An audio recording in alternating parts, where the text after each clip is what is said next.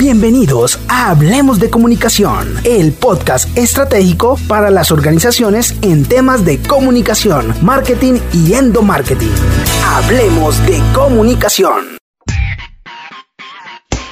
Un saludo para todos y bienvenidos a Hablemos de Comunicación, a este cuarto episodio en el que seguimos brindándole herramientas a las organizaciones en temas de marketing, endomarketing y comunicación. Como siempre nos acompaña Mauricio Álvarez, el fundador de Imaginario y experto en todos estos temas. Mauricio, bienvenido. Hola María Camila, qué bueno volvernos a reunir en este espacio y volver a transmitir todo este conocimiento que tenemos de la comunicación estratégica. Para quienes nos escuchan, esperemos que estén disfrutando de estos espacios tan importantes para nuestros profesionales de comunicación organizacional, los que diseñan las experiencias en eh, las organizaciones. Para, para iniciar, pues hablemos, María C, ¿qué tenemos para hoy? Así es, bueno, en este episodio vamos a hablar de un tema muy chévere eh, y es cómo articulamos la comunicación con una experiencia de servicio. Entonces, Mauricio, contextualízanos un poco de cómo funciona, cómo se pueden articular estas dos temáticas tan amplias y tan importantes en una organización. Claro que sí, María C.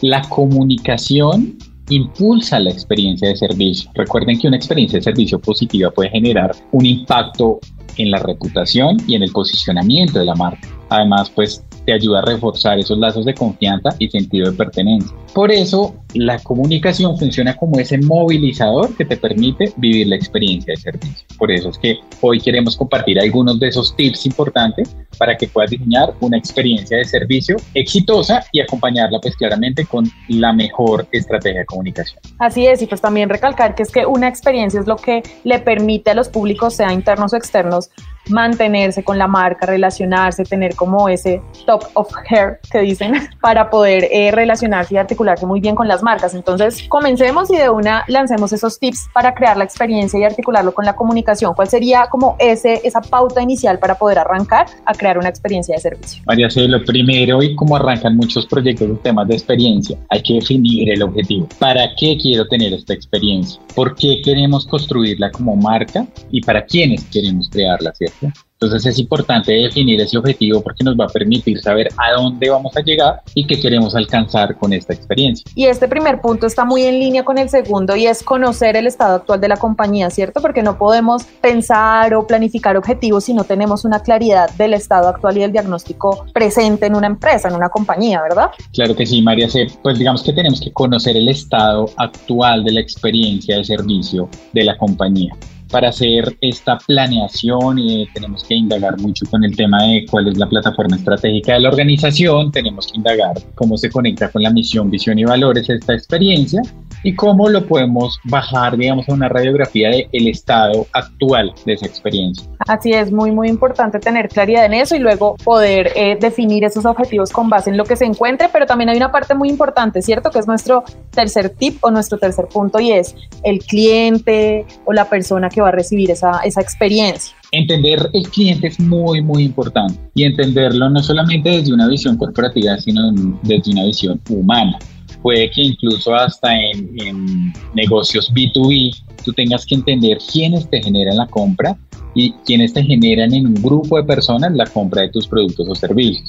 Cuando lo hacemos en B2C es mucho más sencillo, por así decirlo, porque tenemos que entender a nivel individual y a nivel colectivo, desde el foco de, pues claramente, centralizar esa experiencia en lo humano, en las personas. Cuando lo haces en B2B, tienes que entender cómo interactúan esos grupos para poder tomar una decisión de, de, compra, cómo interactúan esas personas. Para eso hay diferentes herramientas. Puedes utilizar un mapa de empatía que le pregunte a las personas o a tus clientes potenciales o a tus clientes actuales qué piensan, qué sienten, qué ven de la marca, qué escuchan, ¿cierto? Es muy importante poder levantar esos insights y esos issues que nos van a permitir detectar oportunidades de mejora y con los cuales vamos a generar innovación en esta experiencia de servicio. Y dentro de ese mapa de empatía también es muy chévere poder encontrar qué es lo que le duele o lo que le afecta a ese posible cliente y qué es lo que le hace feliz. O sea, no solo entenderlo en su contexto de qué piensa y qué hace, pero también cuál es esa necesidad o ese dolor que hay que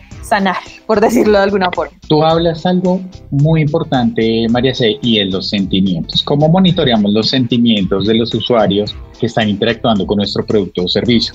Qué sentimientos identificamos y cómo movilizamos o transformamos esos sentimientos gracias al poder de la comunicación. ¿no? Recuerda que la comunicación tiene el poder de transformar y transmitir esos sentimientos. Entonces desde allí podemos eh, pues alinearlos ya sea con mensajes claves, con canales específicos, con espacios indicados para la entrega, oportunidades de producto o servicio que tu organización está ofertando en el mercado. Por último, María, pues ya tenemos, digamos que hemos entendido al cliente, hemos conocido el estado actual, ¿cierto?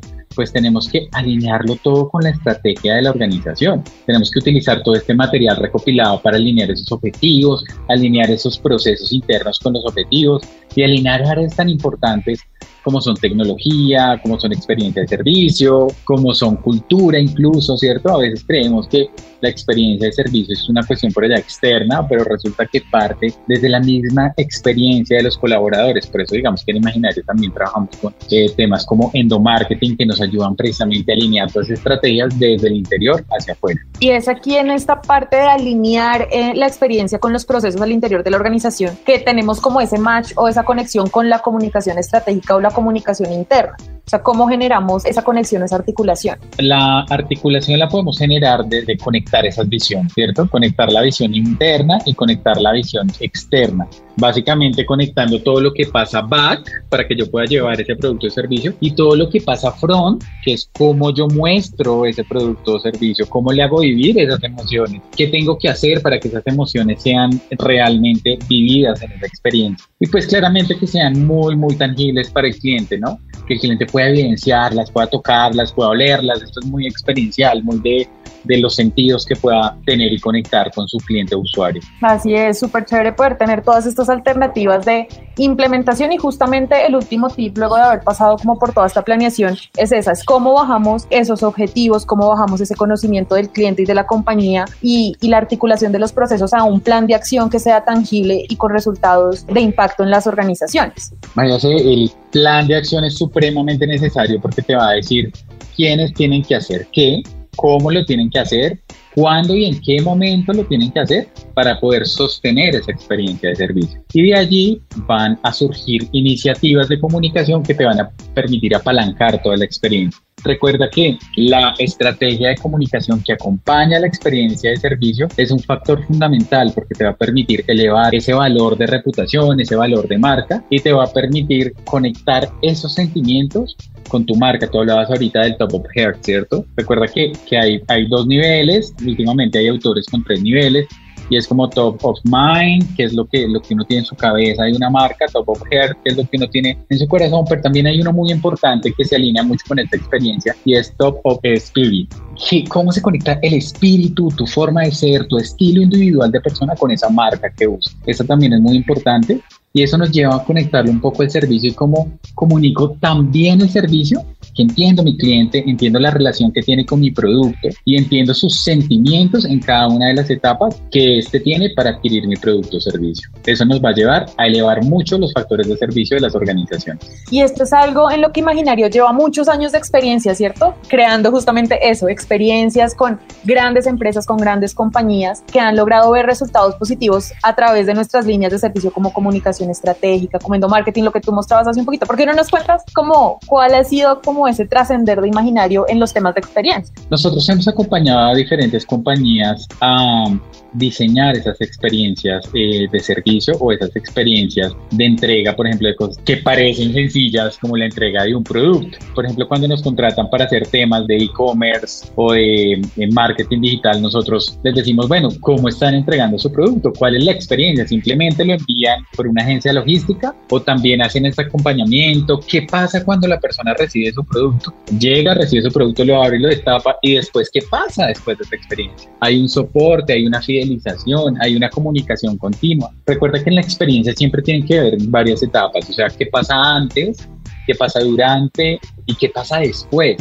¿Cierto? Y resolver estas preguntas nos va a llevar precisamente a crear esa relación exitosa con el cliente a partir de la experiencia de servicio. Entonces, pues nada, María en Imaginario hemos desarrollado varias experiencias tanto para el cliente interno como para el cliente externo y hemos aprendido un montón eh, de buenas prácticas que nos han llevado a decir, bueno, esto te funciona como organización, esto te funciona de acuerdo a tu tipo de negocio, ¿cierto? Porque esto no es un tema que se vaya a aplicar random en todas las organizaciones, sino es algo que se diseña específicamente para tu organización. Y el éxito también de Imaginario está en tener esa posibilidad de trabajar con campos tan amplios y tan diferentes, pues de diferentes industrias, porque también ese es uno de los puntos del éxito de la experiencia y es saber qué están haciendo en otras compañías, saber qué están haciendo en otros negocios para realmente tener un punto de partida y encontrar un diferencial real en nuestra experiencia, una experiencia que se quiere crear en la organización. Monitorear las buenas prácticas es súper importante y tener experiencias. Tú no puedes diseñar experiencias si no vives experiencias, ¿cierto? Entonces, si tú puedes generar insights e identificar oportunidades que le apliquen de un sector a otro sector y que tú tengas la potestad de poder ir a aplicarlo en tu compañía, pues hay que diseñarlo y hay que llevarlo y hay que ver cómo se conecta.